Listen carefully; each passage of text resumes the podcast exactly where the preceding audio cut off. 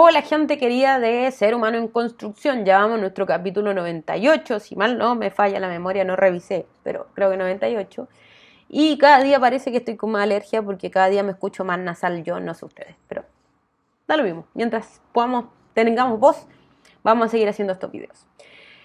Bueno, eh, Hoy día vamos, como, como puedes eh, entenderse por el título del capítulo, vamos a hablar un poco sobre la educación y sobre eh, lo que significa gobernar es educar a partir de la conmemoración del Día del Profesor, de la profesora, de los profesores. En Chile se celebra un día 16 de octubre, es decir, ayer día sábado, así que aprovechamos eh, estos fin de semana para descansar un poquito y tratar de hacer nada. Y no sentirme culpable de hacer nada porque cuesta em, en esta sociedad productiva y, em, podría decir, eh, destructiva inclusive, que nos destruye como, seres humanos que más que producir algo bueno. Em, y para eso, eh, pensando en la analogía de un auto de Fórmula 1, que inclusive hasta los autos de Fórmula 1, si usted ha visto alguna vez una de estas carreras, se van a los pits, que se les llama, que es para descansar, reorganizarse, reacomodarse y volver a la carrera. Entonces, a veces, y no a veces, siempre es necesario, mientras se pueda, hacer esta desconexión. Hacer nada para recuperar energías en un mundo eh, tan explotador como es el actual. Pero bueno, ya hemos recuperado un poco de energía, ya hemos eh, llenado y rellenado de em, teleseries, que me gusta ver teleseries, lo reconozco, y los que me conocen bien saben que me encantan las teleseries de los 90 de Chile, ya he hecho capítulos sobre eso, y también teleseries que si no son de los 90, tienen a los protagonistas de los 90. Así que me rellené con eso un par de libros y aquí estamos de vuelta a las pistas de canal en Construcción y para empezar un día, una semana nueva de clases. Ya va quedando poquito aquí en Chile. Bueno, el tema es que eh, parto con esta frase que dijo don Pedro Aguirre Cerda, que no sé si es familiar mío, porque para los que me conocen y no, mi nombre es Daisy, mi apellido es Aguirre, Daisy Aguirre, y no tengo idea si Pedro Aguirre Cerda fue familiar mío, no lo he buscado. Ahora, eh, Pedro Aguirre Cerda dice, gobernar es educar, eso fue su lema para ganar la presidencia por ahí el año 39, si no me equivoco, ahí me, corregirán los, los o aquellos que les guste la historia y las fechas. Eh, y bueno, por ahí leí, porque reconozco que a pesar que iba a ser profesora de historia hasta septiembre de mi cuarto medio y casi me consideraron como una traidora a mis profesores de historia por no haber tomado esa carrera, eh, se me olvida de repente la fecha y, algunos datos propios de la época del gobierno en Chile, desde Blanco Encalada hasta Frei Montalva. No sé si es porque me lo enseñaron mal no sé por, si no me gusta, no sé si realmente por esencia aburrida esa época, a lo mejor a alguien le gusta mucho, respeto, pero yo me acuerdo bien poco, bien poco, hay un buen oxímoron. Em, entonces, eh, pero sí lo que me encanta y lo he revisado, me encantó siempre, amo el libro de Valterio Millar, Historia de Chile, con él aprendí mucho y la primera vez que lo vi lo vi en, manos de una profesora de básica, de cuarto básico. Y me encanta ese libro, pero con todo no me entra al detalle la materia ni la información propia de la historia en, eso, en ese tiempo que yo señalaba. Pero leí por ahí, no sé qué tan cierto es, que Pedro Aguirre Cerda, además de ser profesor de lenguaje, de filosofía y abogado, eh, escribió algunas cartas y se comunicó un poco y encontraba amistad en Adolfo Hitler. Lo encontraba o lo reconocía como su amigo. No sé si realmente hubo ahí amistad, pero él reconocía un buen personaje en, en Adolfo Hitler. Ahora, ¿Por qué digo esto? Porque a mí me interesan las ideas más que las personas. Las ideas trascienden, las personas pasan. Entonces a lo mejor quizás tuvo la mala idea, la mala experiencia de encontrar un amigo fiel, como dije a Toy Story, en Adolfo Hitler, pero yo me quedo con el lema gobernar es educar. ¿Por qué me quedo con este lema? Porque hoy en día, por a causa de los pésimos gobiernos que hemos tenido en general desde casi el nacimiento del capitalismo. Yo sé que no hay, gente que me va a decir, no, pero la economía, la libertad, la individualidad, etc. Pero a partir de esta noción económica del capitalismo, la culpa cristiana y otros tantos, siendo que yo me reconozco cristiana, siendo que igual tomo Pepsi, eh, por decir algunas cosas propias del capitalismo, sé que mucho radica en esta idea de sobreexplotar al ser humano y no educarlo. Entonces, ¿cuál es el problema? que no gobernamos educando, y me incluyo por ser ser humano. ¿Por qué? Porque educar no solamente significa tener buenos colegios, no solo significa tener alumnos de siete, significa educar para que el ser humano pueda autogobernarse y pueda educarse en su noción más básica que es ser humano. No han quitado, y esto lo he dicho miles de veces, pero no importa, no me gasto, o sea, me gasto en esto y no me molesta celebrar el Día del Profesor, conmemorarlo a través de este video, porque si hay algo que yo, a mí me encanta de ser profesor de filosofía, yo amo ser profe, eh, es esta posibilidad, no es la única asignatura, pero con estas problemáticas que trata la filosofía, me encanta potenciar a mis alumnos para que sean buenos seres humanos. Y no solamente desde el punto de vista ético, sino desde el punto de vista de que disfruten hacer nada, que disfruten de, de ir procesando la vida, que cada uno tiene su etapa, que no somos máquinas, no somos números, no somos cifras, a pesar de lo que nos quieran inculcar en esta sociedad globalizada y tan economicista. Entonces, gobernar es educar, es partir, primero que todo, por autogobernarse y autoeducarse. Y esto va apuntado a todos nuestros gobernantes, desde el más pequeño al más grande, desde casi los que están siendo dueños del mundo hasta nosotros mismos. Como decía Sócrates Alcibiades en un libro así chiquitito que lo citaba miles de veces, pero ¿por qué no leerlo? No puedes gobernar a alguien si no te autogobiernas. No puedes cuidar del otro si no te cuidas a ti mismo. Y cuidarse de sí mismo es poder tener buena salud. Buena salud no solamente en el sentido eh, físico, sino también poder entendernos que somos personas, seres de cuidado estamos siendo sobreexplotados. Por lo mismo nos sobreexplotamos. No es posible que tengamos que sufrir de culpa cuando queremos hacer algo que sale de nuestro campo laboral y o productivo.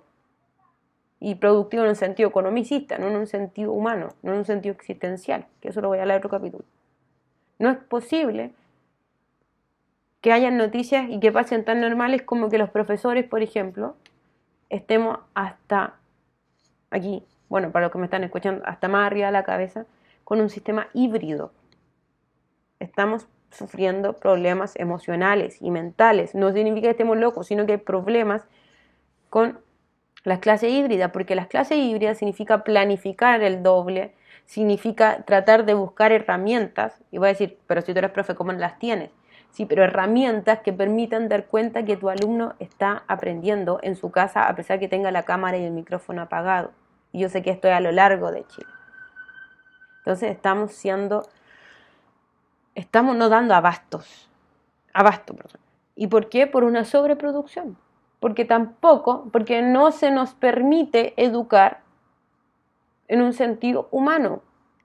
Se nos insta a tener cifras, a tener notas.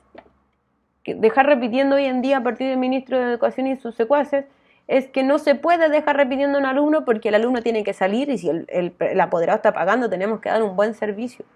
Si a veces repetir es necesario. Hay alumnos que no tienen las habilidades y competencias para salir a este mundo y no es nada malo porque cada quien tiene su tiempo y su espacio. Pero no podemos hacerlo porque es una cifra menos. Porque es un ser humano menos que está pagando una universidad, que está pagando un técnico, que está pagando un servicio educacional superior. Y hay otra cosa muy importante que, que quiero desahogarme hoy día, aprovechando el día del profesor. Y es que no han gobernado tan mal que cuando un papá, una mamá, un apoderado, y no estoy diciendo que sean todos, no estoy echando al saco a todo el mundo, pero cuando un apoderado paga un colegio, muchas veces cree que es llegar tirar al hijo, tirar la materia prima. Y conste que digo, insisto, no es mi colegio, no es colegio X, no es apoderado X, estoy hablando de un fenómeno que se da actualmente por el nivel economicista de la educación. Nos, nos tiran la materia prima, que es un ser humano en potencia, en construcción. Usted paga y quiere que salga un adulto, un mayor de edad, con todas las capacidades, todas las potencialidades para desarrollarse y ser el más exitoso todo, ser el Leo Messi de la economía, el Leo Messi de la ingeniería, el Leo Messi del derecho, etc. Y no. Educar es construir un ser humano integral y para eso se necesitan muchos actores. Uno de ellos somos los profesores, quienes instruimos, le entregamos de a partir de nuestra asignatura ciertas cosas pero también tiene que haber un trabajo de parte de los padres, de los apoderados, de las madres, de los adultos significativos, de reforzar eso, de ayudar a crecer a este ser humano, de no obligarlo a tener puros siete, de eso no se trata el mundo, sí, idealmente no debería haber notas, pero la hay. Pero si quiere que su estudiante, que mi estudiante, que su pupilo llegue al 7, que sea un camino de avanzar, no a cualquier precio. Basta de generar gente exitosa. Así como dijo Bielsa, el éxito y la felicidad no son sinónimos. ¿Por qué estamos tan cansados? ¿Por qué están los psiquiátricos llenos? ¿Por qué están los psicólogos llenos?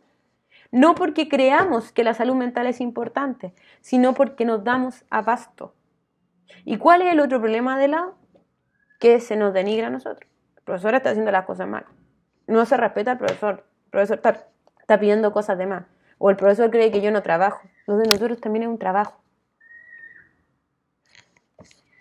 ¿Y por qué gobernar y educar es importante? Porque si educamos como corresponde, sabremos que todas las personas son respetables. Y un título no hace a una persona.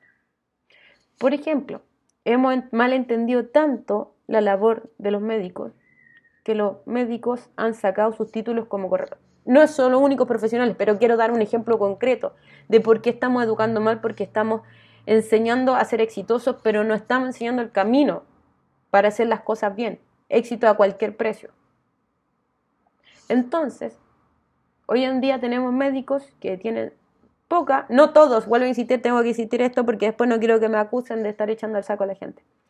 Existen médicos que sacan su carrera como sea. Lo importante es ganar lucas y ser exitoso, un, médico con con un buen auto, una buena casa, una buena familia, etc.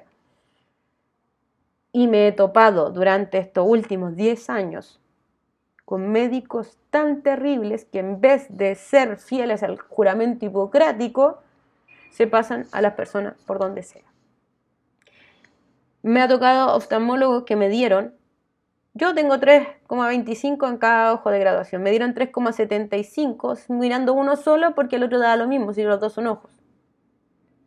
Me ha tocado traumatólogos que me dijeron que porque yo no me hiciera drama, que con unos abdominales firmaba el estómago y ya no tenía problema en mi espalda.